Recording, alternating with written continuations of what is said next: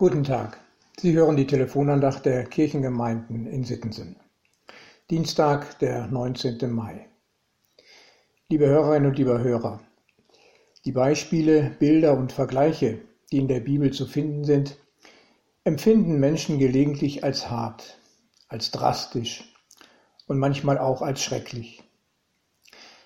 Das geht mir auch immer wieder mal so und ich muss mir sagen, okay, Diejenigen, die das geschrieben haben, lebten zu einer bestimmten Zeit und hatten auch nur die Bilder und Vergleiche zur Verfügung, die sie kannten und in ihrer Umwelt entdeckten. Würden zum Beispiel Paulus oder Petrus heute ihre Briefe an die Gemeinden schreiben, hätten sie andere, eben unsere Beispiele aus der jetzigen Zeit und Welt zur Hand. Im Zusammenhang der Losung für heute aus dem Propheten Hesekiel taucht auch ein Bild und Vergleich auf, das uns heute ein wenig fremd ist. Wenn Völker verfeindet sind und in kriegerischen Auseinandersetzungen leben, dann werden Wächter eingesetzt, die darauf achten, wann und wie der Feind sich nähert. Wächter gibt es auch heute noch in vielen Bereichen. Aber der Fortschritt macht es möglich, dass wir technische Warnsignale einrichten und nutzen können. So haben zum Beispiel viele Autos ein Alarmsystem, das sofort darauf reagiert, wenn ein Unbefugter sich am Wagen zu schaffen macht. Wenn ich über Warnsignale nachdenke, dann fallen mir schnell ganz viele Beispiele ein, wo Schilder, Zeichen, Lichter sichtbar und hörbar in unserem Alltag vor Gefahren warnen. Das ist der Hintergrund vom Bibelwort für diesen Tag. Hesekiel ist von Gott berufen, solch ein Wächter zu sein, der mit seinen Worten warnt, und dabei geht es oftmals um Leben und Tod. So kehrt nun um von euren bösen Wegen.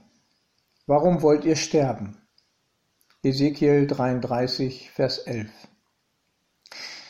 Das Problem ist damals wie heute dasselbe. Daran hat sich nichts geändert. Menschen erkennen ihren Weg, ihr Verhalten nicht als verkehrt, nicht als böse oder falsch, und sie unterschätzen die Gefahr, spielen die Konsequenzen herunter, bagatellisieren den Ernst der Lage. Ach, ist doch alles nicht so schlimm, mir wird schon nichts passieren und so weiter.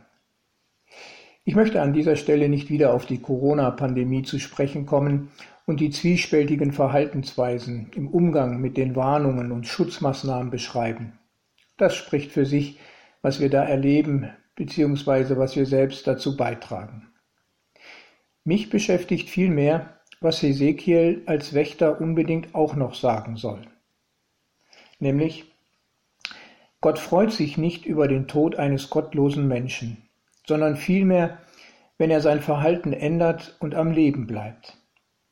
Hesekiel 33, Vers 11, also im selben Vers. Ist das nicht stark?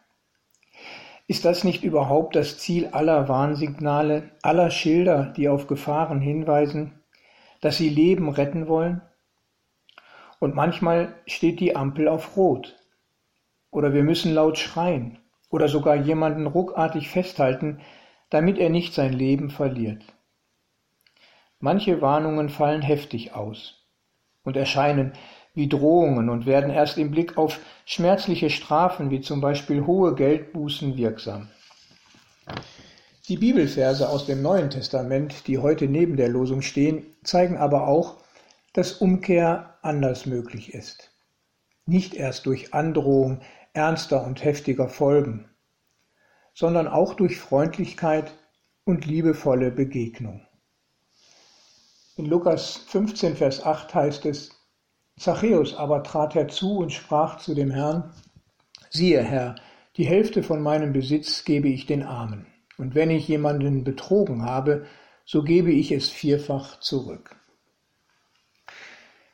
Zachäus ist so überwältigt von dem, wie Jesus ihm begegnet, dass ihm klar wird, so wie bisher möchte ich nicht weiterleben.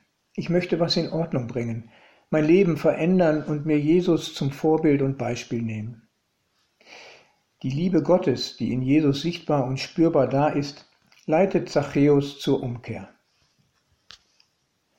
Ich möchte auch ein Wächter sein und Sie vielleicht auch, liebe Hörerinnen und lieber Hörer. Ich möchte Menschen durch Freundlichkeit und Liebe einladen zu einem Leben, das zwar auch sterblich ist hier auf Erden, aber nicht im Tod bleibt, sondern ewiglich ist in Gottes Herrlichkeit. Gott hat Freude am Leben und möchte, dass wir hier auf Erden schon leben, in der Gemeinschaft, die dann in Ewigkeit vollkommen da sein wird. Gott schenkt ewiges Leben. Und jetzt schon ist Freude im Himmel über jeden, der umkehrt, Gottes Wort achtet und Gott vertraut. So wünsche ich Ihnen einen guten Tag heute im Leben mit Gott. Herzlich grüßt Sie Ihr Pastor Ralf Schöll.